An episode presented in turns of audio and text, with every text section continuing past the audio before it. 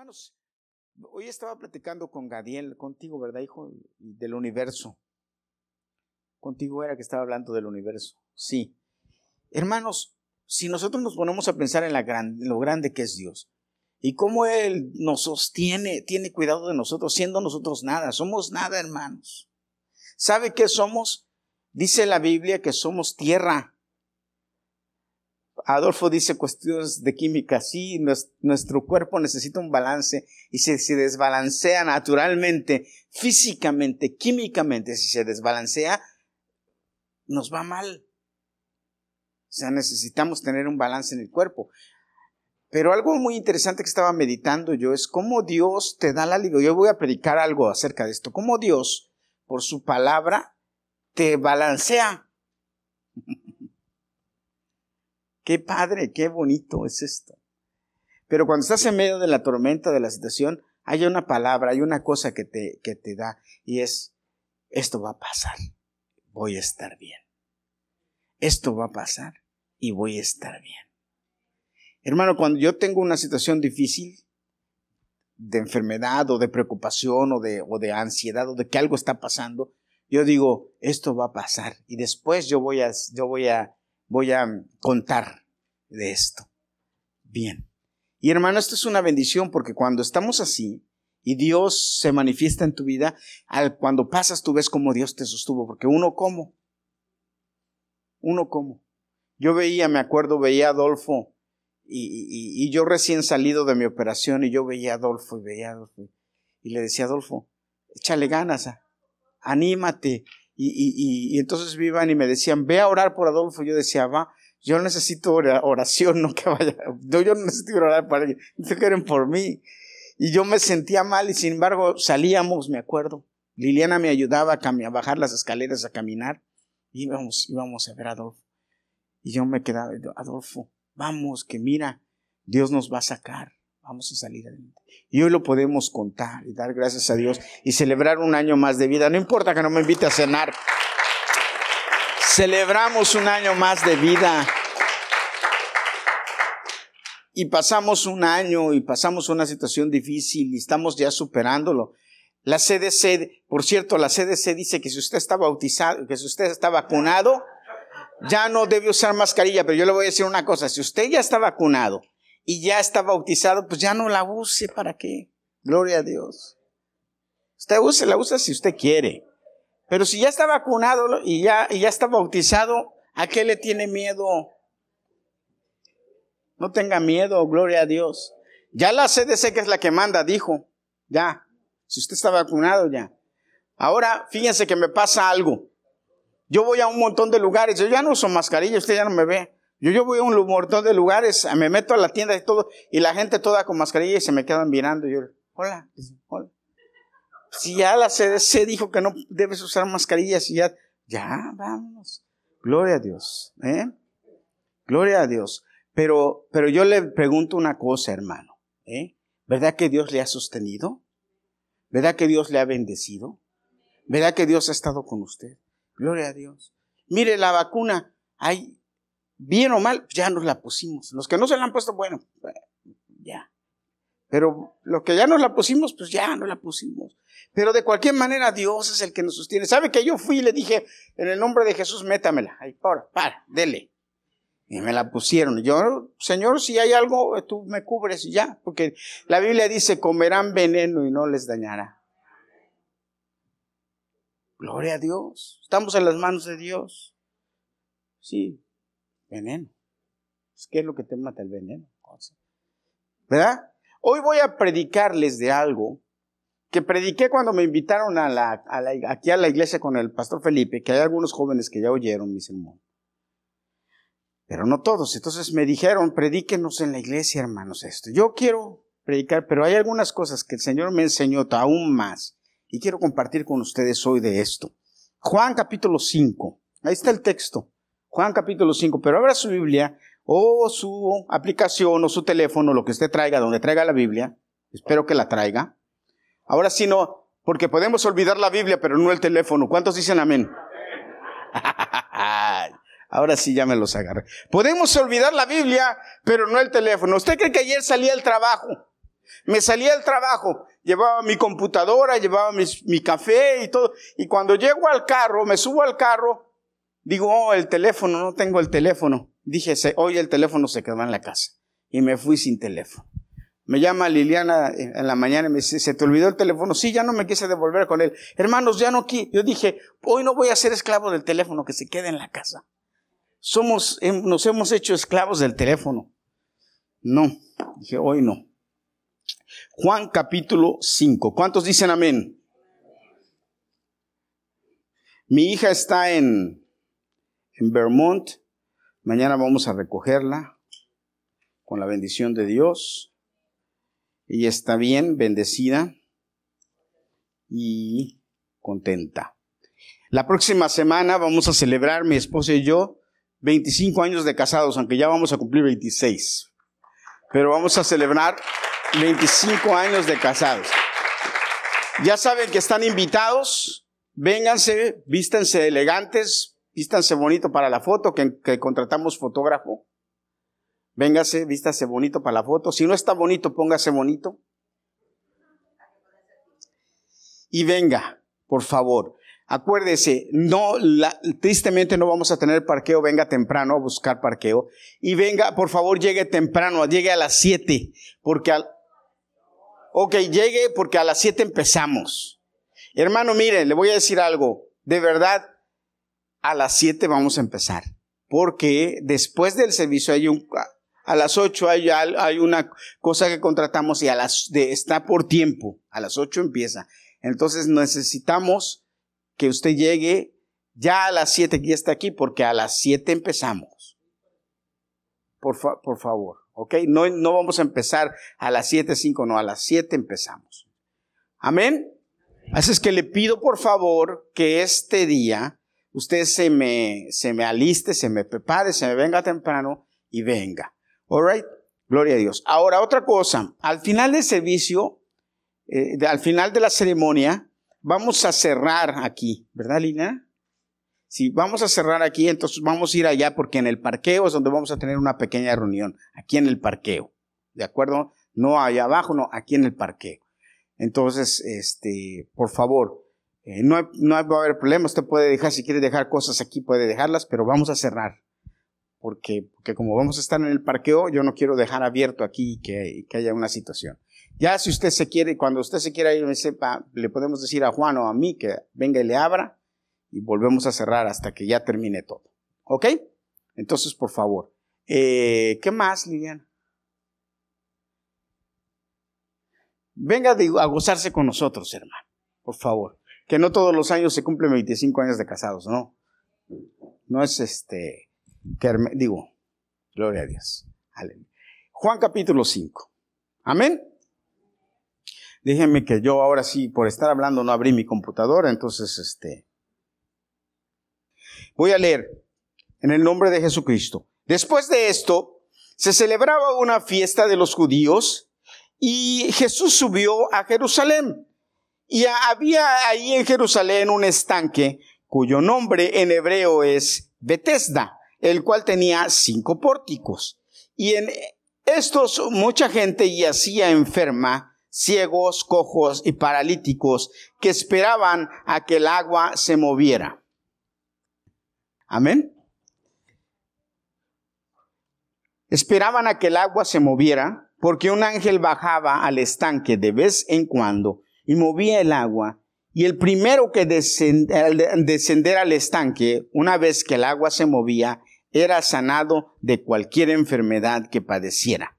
Se encontraba ahí cierto varón que hacía 38 años estaba enfermo. A este, viéndolo Jesús, le tendió, Jesús tendido, y sabiendo que llevaba ya mucho tiempo, le preguntó, ¿quieres ser sano? Ese es el título de mi sermón hoy. ¿Quieres ser sano? Y el enfermo le respondió diciendo, sí, mi señor, pero no tengo quien me meta al estanque cuando el agua es movida, sino que cuando yo llego, otro baja primero que yo. Jesús le dijo, ponte en pie, toma tu camilla y anda. Y de inmediato el varón quedó sano y levantándose tomó su camilla y anduvo. Y este día era el día de reposo. Amén. Gloria a Dios. Te alabamos, Padre, y te bendecimos en el nombre de Jesús. Por tu palabra. Te bendecimos por tu palabra. Porque nos ha dado vida. Porque nos da fuerza. Porque nos sana. Porque nos da esperanza. Porque tu palabra nos hace ser, Señor, lo que somos. Y eres tú, Señor, el que nos restaura siempre. Gracias por tu misericordia. Y permite que esta palabra sea de bendición en el nombre de Jesucristo. Amén. Hoy le titulé mi sermón ¿Quieres? ¿Quieres? ¿Quieres? A veces si le ofrece a la gente algo, como que no se le quiere dar, ¿verdad? A veces cuando yo me estoy comiendo un helado, volteo y ¿quieres? Como con ganas de que me digan que no. Pues porque me lo quiero comer yo el helado. ¿Sí o no? ¿O a usted no le pasa? ¿Quieres? Con ganas de que te digan que no. O va a ir usted a un lugar y, ay, qué voy, alguien le dice, ay, qué bonito, como ahorita Adolfo que va a ir a cenar y, yo, y quiere, como, quieres, como no, pero con, sin ganas de invitar. Ya lo agarré, ¿verdad? ya te voy a dar vacaciones. Vean, los niños, como cuando los niños están tomando, comiendo su papeleta y, y, la mamá o el papá le dice, comparte, share. Y el niño chupándolo, ¿quieres? Pero como él quieres, como no. Pero este quieres de Jesús no fue así. Este quieres de Jesús fue un quieres completamente diferente. Ahora mira, cuando vemos que esto pasó en el capítulo 5 de Juan, nosotros creemos que esto estaba pasando recién el, ministerio de Jesús empezaba, pero realmente no, ya Jesús tenía un buen tiempo ministrando, ya Jesús había, ya habían pasado algunas cosas importantes en la vida de Jesús. ¿eh? De hecho, Juan lo narra, pero Juan es el que más abarca en sus narrativas. Em, eh, vemos eh, que Jesús, por ejemplo, empezó su ministerio, empezó, se acuerdan que fue a las bodas de Canaán, que fue lo primero que hizo, convirtió el agua en vino. Jesús ya había mostrado a mucha gente el poder que él tenía.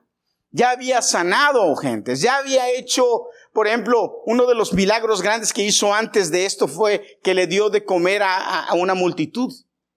Estábamos estudiando los hombres cómo Jesús es el pan de vida y produce eh, eh, alimento para aproximadamente 15 o 20 mil personas de cinco panes y dos pececillos, de una forma milagrosa. Ahora, cuando Jesús les dice yo soy el pan del cielo, diciendo que Él es el maná, así como le dio de comer en el desierto. Jesús anteriormente, antes de este pasaje, ya había dado de comer a una multitud. Ahora, también Jesús se había entrevistado con algunos hombres. Jesús, por ejemplo, se había entrevistado con Nicodemo, un hombre que era un, un sabio, un, un, estudioso de la palabra, que fue a Nicodemo que le dijo, te es necesario nacer de nuevo. Y Nicodemo le dijo, ¿cómo es posible que yo pueda entrar al vientre de mi madre y nacer? Y le dijo, si tú no entiendes esto, tú que eres maestro de la ley, ¿cómo vas a entender lo que te estoy explicando? Es necesario que nazcas de nuevo, es necesario que nazcas en el Espíritu para que puedas entrar al reino de los cielos. Y después Jesús, en una de, sus travesías, va y, y sus apóstoles le dicen, vamos a comprar comida, se van y dejan a Jesús solo al lado de un pozo, ¿se acuerdan? Y una mujer va a sacar agua del pozo. Y entonces Jesús le dice a la mujer, dame de beber. ¿Se acuerdan? Eso pasó también antes de este pasaje. Y la mujer le dice, le dice, ¿por qué me estás pidiendo agua? Y Jesús le dijo, si supieras quién es el que te pide agua, tú le pedirías a él, tú le pedirías, me pedirías a mí. Y esta mujer le dice, pues dame agua para que ya no tenga que venir a, sacar agua yo todos los días. Y, Jesús nada más se movió y le dice, no, no me entiendes, te voy a explicar, le dice, pero antes de explicarte, ve por tu marido, tráelo. ¿Y qué le dice esta mujer? Yo no tengo marido. ¿Y qué le contesta Jesús? Cierto, no tienes marido porque con el que vives no es tu marido, le dice. Y has tenido tres. ¿Cuánto les dijo? Has tenido tres. Y el que con el que estás no es tu marido. Y la mujer se sorprendió y dijo, ah, caray, este es un profeta, porque conoce mi vida. ¿Y qué hizo? Dice que fue por, lo, su gente de su pueblo, los samaritanos, y les dijo, vengan, porque aquí hay uno que me está diciendo la vida. Parece que es un profeta y dice que Samaria aceptó a Jesús por esta mujer. O sea que Jesús ya había tenido encuentros en donde él había mostrado su poder. Jesús ya había tenido encuentros en donde había mostrado su grandeza. Y la gente ya seguía a Jesús. Repítelo conmigo, ya seguía a Jesús. La gente ya sabía quién era Jesús. Mucha gente ya conocía a Jesús y ya iban tras él. Juan el Bautista lo había presentado. Este es el Cordero de Dios que quita el pecado del mundo. A él seguirle. Y la gente le seguía y la gente iba donde él. Pero en esta ocasión nos encontramos con un aspecto diferente de la vida de Jesús. Un aspecto un poco más particular que a mí me encanta. Porque este aspecto, este, este esta parte de la vida de Jesús se sigue manifestando todos los días en nuestras vidas y en las vidas de muchas gentes en el mundo y a través de la historia. Jesús hace algo diferente. Dicen que en una fiesta, no se sabe cuál era la fiesta, o cuál de las tres fiestas famosas de los judíos era esta, pero era una fiesta total. Si la Biblia no me dice cuál, pasémoslo que en esa fiesta, dice, Jesús iba caminando, iba llegando a un lugar que se llamaba Bethesda, donde había un pozo. Estaba el pozo y en ese pozo hay dos, hay dos pensamientos. Uno de ellos es que se juntaba la gente porque en ese pozo el ángel de Jehová bajaba y la Biblia es muy clara cuando dice de vez en vez. O sea, no hay un tiempo específico ni un momento específico cuando esto sucedía, pero sí sucedía, sí pasaba. No era una, eh, eh, no era una eh, leyenda o algo que no sucediera, no, era algo que pasaba realmente. El ángel de Jehová bajaba a ese lugar y, dice la Biblia que en el pozo él movía, yo me imagino que ha de haber sido un pozo relativamente grande. No sé qué tan profundo, pero sí grande. O sea, cuando digo grande me refiero a lo ancho. ¿De acuerdo? Que el ángel de Jehová bajaba y movía el agua de ese estanque. Y cuando el agua se movía, entonces había muchísimos enfermos alrededor del pozo. Dice la Biblia, cojos, ciegos, paralíticos, leprosos, había diferentes enfermos. Y cuando el ángel bajaba y movía el agua, ahora fíjate, quiero entender que ellos no veían al ángel. Ellos solamente veían cuando el agua se movía. Cuando el agua se movía o se agitaba, entonces ellos entendían que el ángel había bajado a mover el agua. Ellos no podían ver el ángel, solamente veían el agua. Ahora, imagínate aquí, quiero, quiero que empieces a, a poner a trabajar tu imaginación, jóvenes, niños, muchachos, fíjense. Yo espero que tú me estés poniendo atención, Anthony, ¿verdad? Ok. Y, después te voy a prestar mis uñas para que sigas con las mías. El primero dice que se tiraba al pozo, sanaba de cualquier enfermedad. Aquí está algo muy interesante. Ahora, fíjate, hay dos historias de esto. Unos dicen que esto nada más sucedía en el tiempo de las fiestas. O sea, que los enfermos no estaban ahí todo el tiempo, 24/7, sino que nada más en el tiempo de las fiestas sucedía. Yo creo que no. Yo creo que esto era un lugar permanente de sanación, que no tenía que ser la fiesta, sino que en cualquier día, cualquier hora, el ángel bajaba y movía. O sea, que en ese lugar permanentemente había enfermos, que en ese lugar permanentemente había gente esperando el milagro del movimiento del agua. Repítelo conmigo, el milagro. Esperaban que el milagro. Ahora, yo cuando estaba predicando con el, con el pastor Felipe en, la iglesia la vez pasada, les dije esto que me llama mucho la atención y yo quiero hoy mencionarlo otra vez porque quiero que lo recuerdes. ¿Sí? Era una escena de esperanza, pero al mismo tiempo era una escena de desesperanza. Era una escena de ansiedad por esperar lo que, lo que podía pasar con una persona y también de tristeza y más mm, eh, desesperanza por la imposibilidad de muchos de los que estaban ahí.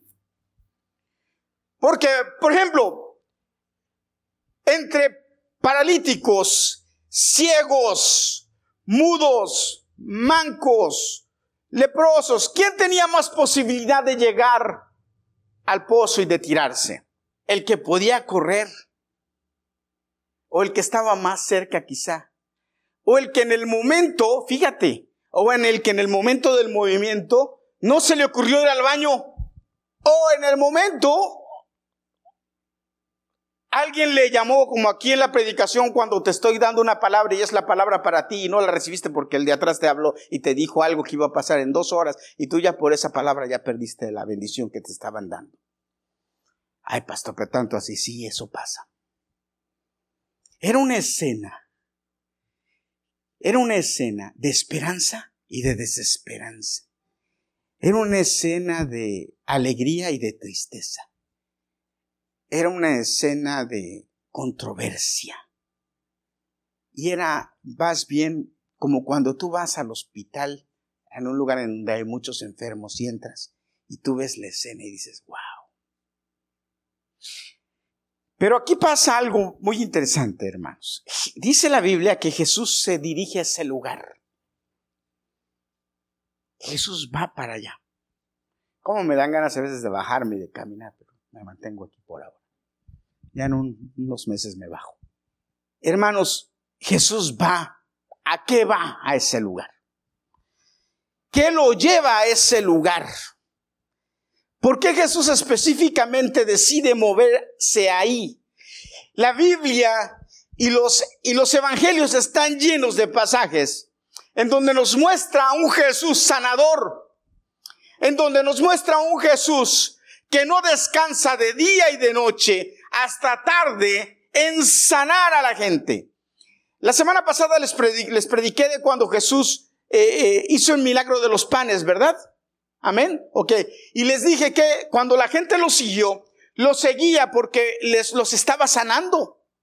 Dice que Jesús caminó y se fue y la, Jesús tomó una barca y cruzó y la gente caminando fue alrededor a buscar dónde estaba Jesús. Y Jesús cuando los vio empezó a sanarlos, les enseñaba y les sanaba. Y dice que sanó a todos hasta tarde. Dice que les dio de comer y los sanó a todos. Y al final en la noche le dijo a sus, a sus, discípulos, váyanse, adelántense y los mandó en la barca otra vez. Y luego él empezó a despedirlos. Dice, y fue a despedirlos y los despidió a todos. Pero los despidió sanándolos. Ahora quiero que repitas algo conmigo. Los sanó a todos. ¿A cuántos? a todos. Eh, Jesús sanaba, dice la Biblia, que si se escribiera en los libros todo lo que Jesús hizo, no alcanzaran los libros a escribir todo lo que Jesús hizo. Jesús sanaba a todos. Por eso lo seguían, por eso le llevaban gentes. Tocar el manto de Jesús. Hermanos, hay muchas formas que Dios usa para sanar. Jesús, Jesús usó para sanar, que Dios usa para sanar. En la Biblia hay registradas muchísimas formas raras de sanar. Claro que hoy en día hay muchos pastores que son exagerados y usan cosas que yo creo que no es de Dios, pero hay a ellos que le van a dar cuentas a Dios por lo que hacen. Pero si Jesús hubiera implementado hoy alguno de, los, de las formas que hizo para sanar, hubiera unos cuantos que lo hubieran criticado como lo criticaron en aquel tiempo. Por ejemplo, una de las que me causa mucha gracia es cuando cuando él escupió, un ciego vino y le dijo, Señor, quiero ver. Y él escupió, hizo lodo y le, embarró lodo. En tiempos de COVID le hubiera ido mal, ¿verdad? Imagínense que hoy un pastor diga, a ver, espérate, pero yo te voy a, pero con salivita. Dice, no, no, espérese, espérese, pues ya se vacunó, pastor. ¿Cómo sanó a, a, a, Labán? ¿Qué le dijo el, profeta? Ve y métete siete veces, ¿siete? Siete veces en el río. ¿Y sabe que el río, ese río, era un río más contaminado que el Hudson? Porque dicen ahí que si tú te metes al Hudson sales como con otro ojo, con otro brazo, de tan contaminado que está. Y aquel río era un río sucio, porque por eso Namán dijo, oye, ¿por qué este río tan sucio? Y luego ni me vino a ver, sano de plano. Pero sin embargo fue y se metió siete veces. Y a la séptima salió, dice, que su piel era mejor que la de un bebé o como la de un bebé. La sombra, la sombra de Pablo sanaba. Los paños de Pedro sanaban. Dice, que, dice, dice la Biblia que agarraba, le quitaban los paños a Pedro con los que él se limpiaba el sudor, se los quitaban, iban y se los ponían a los enfermos y los enfermos se sanaban. Pero aquí llega Jesús. Llega Jesús al pozo en donde había muchos enfermos. ¿Y qué pasa? Va específicamente, perdón, a ver a un hombre. Dice la Biblia que había un hombre que estaba paralítico y que hacía 38 años estaba en ese lugar esperando ser sano. 38 años. Aquí hay muchos que tienen menos de 38 años. Levanten la mano todos, no sean exagerados, por favor. Pero levanten la mano todos los que tienen menos. Ya no sean exagerados y Inés luego, luego levanta la mano. Decir mentiras es pecado y te lleva al infierno. ¿Cuándo lo vas a entender? Todos los que tienen menos de 38 años, levanten la mano. Imagínense, hermanos, ese hombre tenía esperando toda tu vida. Y Lorenzo volvió a le dije eso y Lorenzo levantó la mano. Les dije que decir mentiras y ahí todo, Al final vienes para orar por ti aquí. ¿eh? Imagínese toda su vida, joven, esperando por algo. Pero hay algo que quiero que entiendas hoy.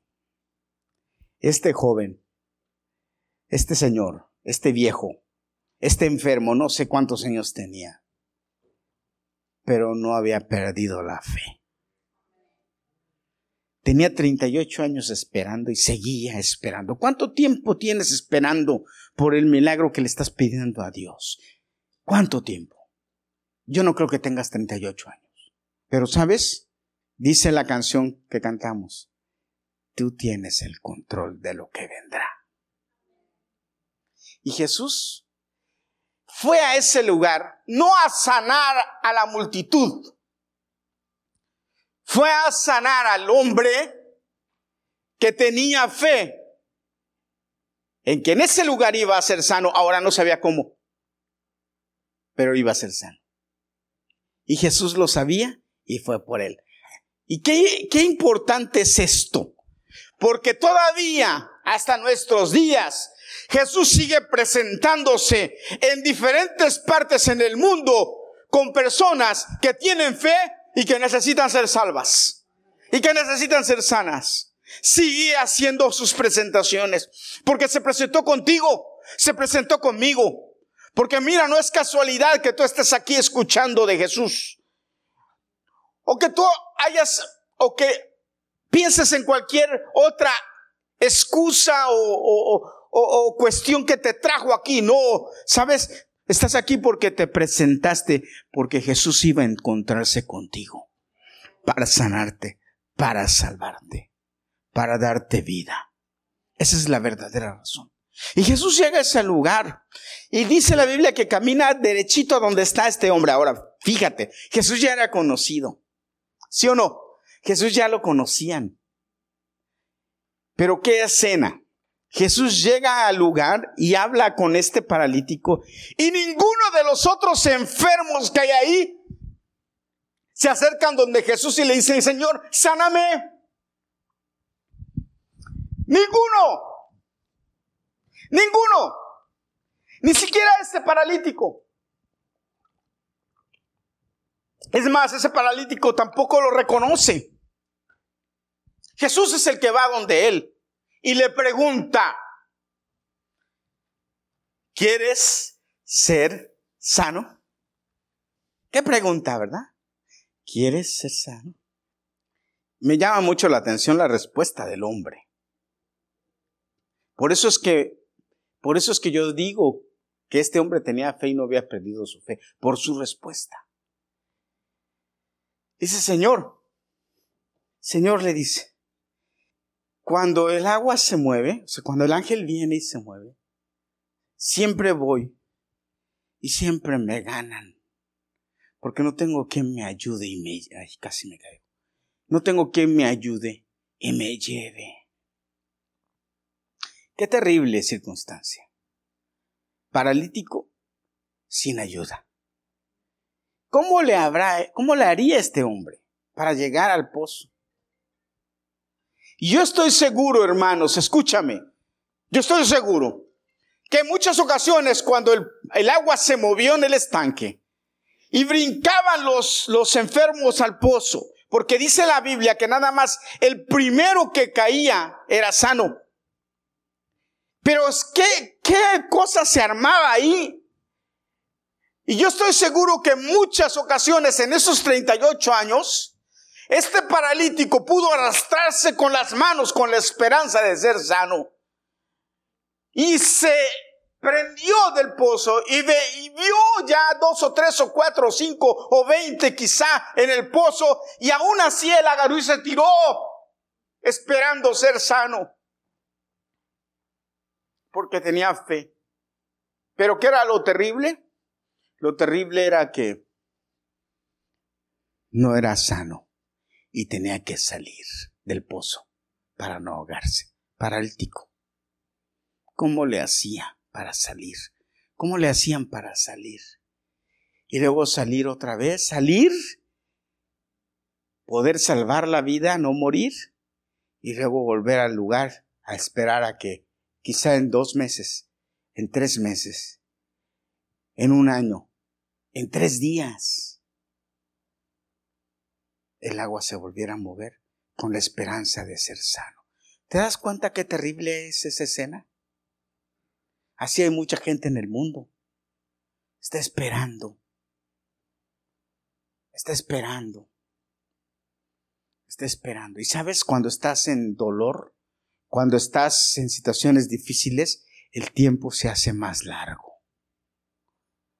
Yo me acuerdo cuando estaba en el hospital, llegó la enfermera en la mañana como a las 15 minutos antes de las 6 de la mañana y me dice, tengo que pesarte. Y le dije, ok. Entonces me, me, mete el brazo así por detrás para levantarme y cuando me mete el brazo por detrás para levantarme, siento un calambre en la parte de atrás de la espalda. ¿Saben lo que es el calambre, verdad? Y yo recién operado, al, eran tres días, lunes, martes, miércoles. Hermanos, eran los gritos más fuertes que yo he dado en mi vida. Es más, creo que ni gritar podía del dolor. Hagan de cuenta que me estaban agarrando aquí de la, de la, de donde me abrieron y me estaban jalando así. El calambre me jalaba, porque jala el músculo, ¿sabes? El músculo se jala. Y luego allá atrás, porque si hubiera sido un calambre por acá, porque a veces a mí me dan calambres aquí y yo lo único que hago es que me estiro y me muevo así, y lo, o en la pierna, entonces cuando en la pierna tú estiras la pierna y ya, pero acá en la espalda, yo llorando, gritando y le decía a la enfermera, dame algo, por favor, que me duele mucho. Me dieron, yo le dije, yo le dije a la doctora, inyectame de lo que me inyectaste ayer, porque un día antes me había dado un dolor y me inyectó algo y me quedé dormido. Le dije, inyectame de lo que me inyectaste ayer, por favor, le dije. Me dice, no puedo. Te tengo que dar medicina, pastillas tomadas. Y si no te funcionan en 10 minutos, te doy otra cosa. Pero esto es lo que te tengo que dar.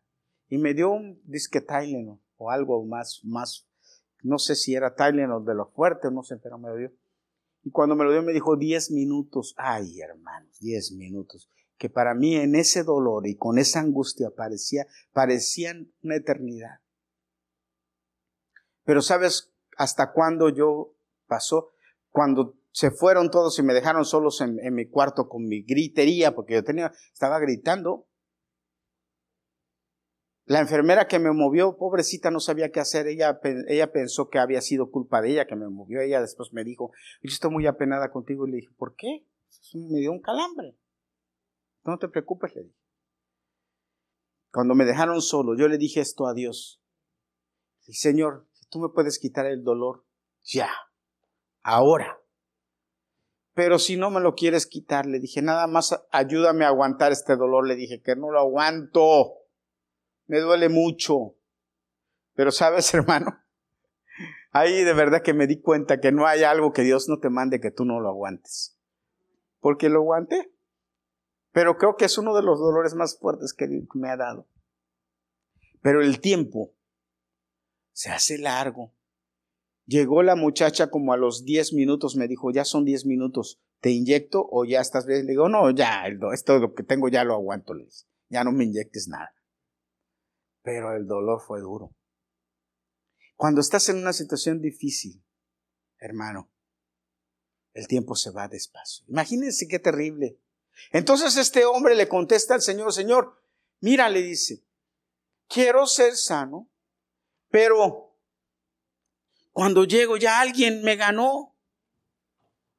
Ya alguien me ganó. Entonces le dice, ¿qué hago? No puedo. Pero Jesús no le estaba hablando del agua, del pozo. Jesús le estaba preguntando a este hombre, ¿sí? ¿Quieres que yo te sane? Y quiero que veas dos cosas rápido aquí. Fíjate. Ninguno de los enfermos reconoció a Jesús para sanar. ¿Y sabes por qué ninguno de esos enfermos reconoció a Jesús? ¿Cuál fue la razón por la cual ninguno de ellos reconoció a Jesús? Porque estaban esperanzados en el pozo cuando el, el que producía los milagros estaba ahí al lado de ellos. Yo estoy seguro, fíjate lo que te digo, que cualquiera de esos enfermos le hubiera dicho ahí al, Señor, sana, Señor, sáname, y le hubiera sanado. Porque Jesús era misericordioso. Jesús es misericordioso. Jesús tiene misericordia. Porque no hay nadie que le pida y que Dios no le dé. La Biblia está llena de ejemplos de eso. El que me, al, que, al que me pida yo le doy, dice. El que pida, el que pide recibe. Pídeme y te daré, dice. Pídeme sabiduría y te la daré. Si cualquiera le hubiera dicho, Señor, sáname, lo hubiera sanado. Pero nadie de los que estaba ahí le dijo, sáname. Y el sanador estaba llegando a ese lugar. Gloria a Dios. Y estamos en esa, estamos viviendo, es que a, mí me fascina porque en nuestros días estamos viviendo lo mismo. Ese Jesús es el mismo que sana. Ese Jesús que estaba allá en Bethesda es el mismo que sigue sanando y sigue proveyendo vida y dando vida. Pero la gente oye de Jesús. Fíjate, la gente oye de Él. Pero cuando se encuentra con Él, no le pide. Cuando se encuentra con Él, no va donde Él. Cuando se encuentra o cuando Jesús tiene un encuentro con ellos, ellos no van. O cuando Jesús pasa por donde ellos están, ellos no lo reconocen. Porque están envueltos en, están esperanzados en otro pozo en otra cosa, en algo que probablemente nunca les va a dar sanidad o salvación. Y estaba ahí Jesús. Y un montón de enfermos, pero estaba ahí. Y entonces le dice a este hombre, ¿quieres ser sano? Y el hombre le dice eso. Mira, Señor, esto, esto y esto. Yo no alcanzo a llegar, pero aquí estoy. Y Jesús ve su fe. Y lo segundo es la forma. Fíjate, yo estaba leyendo algunos comentaristas acerca de esto y dije, yo no estoy de acuerdo con ellos. De todos los comentaristas que leí, yo dije, no estoy de acuerdo con ninguno. Teólogos. Ahora, no es que yo sea más sabio, no, es que yo creo lo que el Señor me hace sentir y esto es lo que te voy a decir, fíjate. Jesús le dice, levántate, toma tu lecho y anda. Y todos los comentaristas dicen que él entonces, sí, tuvo fe, ¿sí? tuvo fe, porque él físicamente estaba malo, paralítico. Entonces él estaba paralítico y dijo, tengo fe en lo que, en lo que está pasando. Me dice, y yo por fe me levanto. No, no pasó así. No pasó así. ¿Sabes por qué? Porque no pasó así en mi vida y no pasó así en tu vida. Gloria a Dios. Escúchame. Porque cuando Jesús dice, algo pasa, ¿cuántos dicen amén? Porque cuando Jesús dice, algo tiene que suceder. Cuando Jesús le dijo a este hombre, levántate, toma tu lecho y anda, él sanó, sus piernas se, se restablecieron, sus piernas tomaron fuerza, sus piernas tomaron vida. Gloria a Dios. Y cuando Jesús le dijo, levántate, toma tu lecho y anda, él se vio capacitado para levantarse, se levantó y se fue. Gloria a Dios. No fue que, oh, voy a probar y entonces se levantó a ver si puedo caminar. No, se levantó y caminó. Porque la vida llegó a sus piernas. Porque sus piernas fueron restablecidas. Porque cuando Jesús habló, sus piernas tuvieron vida. Porque cuando Jesús habla, hay vida. Todos los comentaristas dicen, no, no, es que eh, Jesús habló y seguía, paralítico. Entonces él tuvo que tener fe y le va. No, no, no, no. Porque Jesús habló y dijo, sea la luz. Y que la luz cuestionó, fue la luz. Produzca y produjo. Sea, sea. Le decía a los hombres que sea como tú dices y fue. Te dijo a ti, eres salvo. Tienes que esperar para ser salvo. Eres salvo. Eres sano, eres sano. Eres libre, eres libre. Ahora, si tú lo crees o no lo crees, ese es tu problema. Pero tú eres porque Jesús dijo, gloria a Dios. Este hombre, cuando el Señor le dijo, levántate, tómalo de tu lecho y anda, en ese momento sus piernas que estaban secas por 38 años o más, cobraron vida, se hicieron fuertes. No necesitó ni de terapia, ni de nada, ni caminó como un bebecito. Él caminó porque hasta levantó su cama y se la llevó. Y a tal grado que después los hombres le dijeron, ¿por qué estás cargando en sábado? Eso es otro tema y me quiero meter en eso. Pero te das cuenta, hermano, lo que quiero enseñarte hoy. Quiero enseñarte que ese Jesús que sanó a este hombre, sigue sanando, sigue declarando, sigue diciendo a favor tuyo. Y tú lo único que tienes que hacer es creer. Sanidad, Él te sanó ya. Vive a Él de acuerdo a esto. No lo dudes, vívelo. Él te salvó, vive gozoso de la salvación. Él te prometió dar bendiciones, vive las bendiciones que Él te prometió. Él dijo, dice la palabra de Dios, Él dijo, ¿acaso y Él no hará? ¿Acaso? Él dijo, ¿y no hará? Mira, la Biblia dice que la fe viene por el oír, el oír la palabra. Romanos 10, 17. Yo me gocé ahorita que dijo, me gocé, me gocé, me gocé casi en lenguas. ¿Tú crees que estoy jugando y es en serio que le estoy diciendo? Ahorita que dijo Lorenzo, Juan dice y Juan dijo, no, la palabra dice. Porque es que la palabra es lo importante, lo que dice la palabra. Porque Jesús cuando habla, hermanos, hay vida. Y Jesús habló y hubo vida. Y sigue hablando hoy en día y lo que hablamos aquí es palabra. Por eso tú cuando vienes a la iglesia y oyes la palabra, no a al pastor, la palabra, debes poner atención porque estás desperdiciando la vida de Dios en ti. Y hermano, qué pena, qué tristeza, porque hay palabra para ti que te produce vida. Hay palabra para ti que cambia tu corazón que limpia tu corazón. No es la palabra mía, es la palabra de Dios. Gloria a Dios, dale gloria a Dios. Porque la Biblia dice que la fe viene por el oír. ¿El oír qué? La palabra. Gloria a Dios. Quiero leer Santiago capítulo 1, 22 y con esto termino. Este hombre fue sano y se fue y dio testimonio, gloria a Dios, de la sanidad. Qué bendición. Porque Jesús fue a eso, a sanarlo. Y lo sanó. Jesús fue por él, solo por él. Jesús no fue a sanar a la multitud. Esa vez, Jesús no fue a hacer una campaña de sanación en ese lugar. Jesús fue exclusivamente a sanar a ese hombre y lo sanó. ¿Por qué lo sanó a él nada más? Porque tenía fe. La pregunta en esta noche es, ¿tienes fe? ¿Tienes fe? Si tienes fe, entonces Jesús viene donde ti a suplir tu necesidad, a darte lo que te hace falta. Gloria a Dios. Alábale que Él vive. Gloria a Dios. Santiago 1.22 dice, pero sean, escúchame, escúchame, pero sean, porque esta palabra es para ti, pero sean de los que ponen por obra la palabra y no solo oidores. No se engañen ustedes mismos. Porque si alguno es oidor de la palabra y no de los que ponen por obra, el tal es como el que ve su rostro en un espejo, porque al verse a sí mismo, después se va y se olvida de cómo era.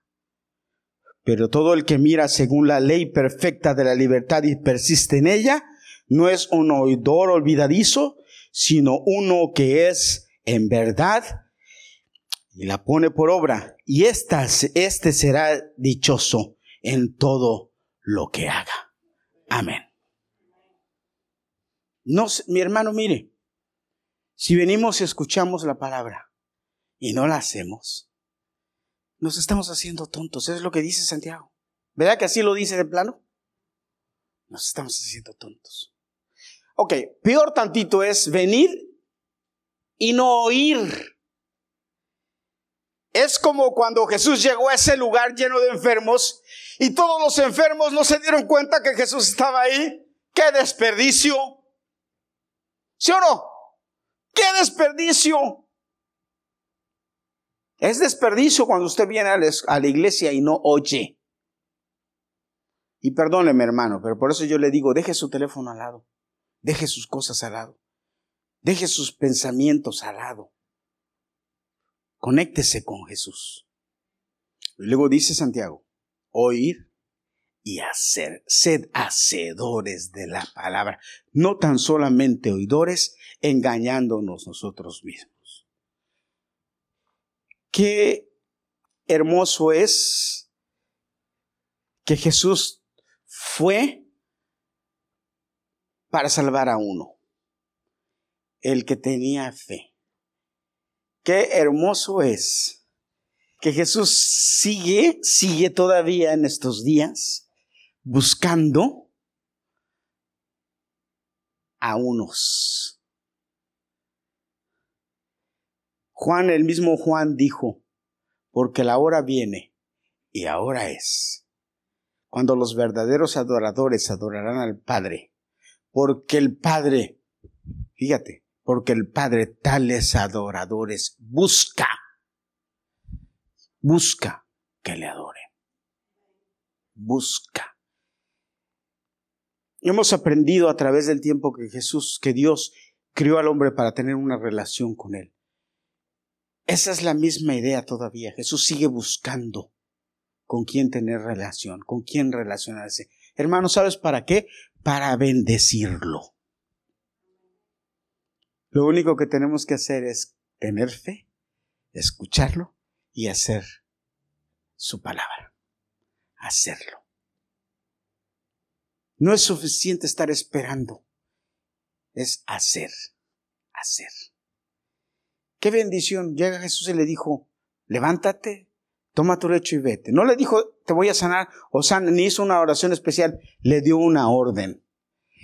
Pero le dio una orden y en el simple hecho de hablar, este hombre fue restablecido. Cuando habló, él no tuvo que hacer nada. ¿Qué tuvo que hacer el paralítico? Nada. Jesús habló y él fue sano. Se restableció. Gloria a Dios. Jesús habló y tú obtuviste salvación. Jesús habló y tú obtuviste sanidad. ¿Sabes cuando me iban a operar? Yo le dije al Señor, Señor, yo estoy listo para lo que tú decidas. Pero después de mi operación, en un momento determinado, pasando por una situación difícil, yo le dije al Señor, Señor, tú hablaste y diste vida a mí, a mi cuerpo. Ahora yo no voy a permitir que el enemigo quiera hacer otra cosa conmigo, porque tú hablaste. Y me aferré de esa palabra. Y yo dije, hay vida en mi cuerpo, porque el diablo quería destruirme. Y yo le dije al Señor, no, tú hablaste, ¿verdad? Tú hablaste, tú dijiste que me diste la victoria. Ya no hay derrota, ya tengo la victoria. Hermano, Él habló a favor de nosotros. Habló a favor de ti. Y sigue hablando a favor de muchos. ¿Qué necesita solamente? Creer en Él. Póngase de pie. Yo quiero que cantemos otra vez esta canción. Ven, Naomi, ¿dónde está Naomi? ¿O ya se fue Naomi? ¿Mm? Ah, ok. Venga, vamos a tocar, vamos a tocar. Ponme la letra ahí otra vez, Juanito, allá y acá. Gracias. Y hoy vamos a terminar con esta canción. Yo quiero que adoremos al Señor. Gloria a Dios. Padre, te doy gracias, Señor, por la vida. Te doy gracias por tu bendición. Te doy gracias por la palabra que nos has hablado. Te doy gracias por la palabra que has hablado para mi vida, para mi esposa, para mis hijos, para mi familia. Díselo. Díselo. Señor, gracias por la palabra que has hablado a mi vida, a mi hogar, a mi familia. Permite que yo pueda ser hacedor de la palabra. No solamente oidor, sino hacedor con tu gracia, con tu bendición. Te bendigo, Padre.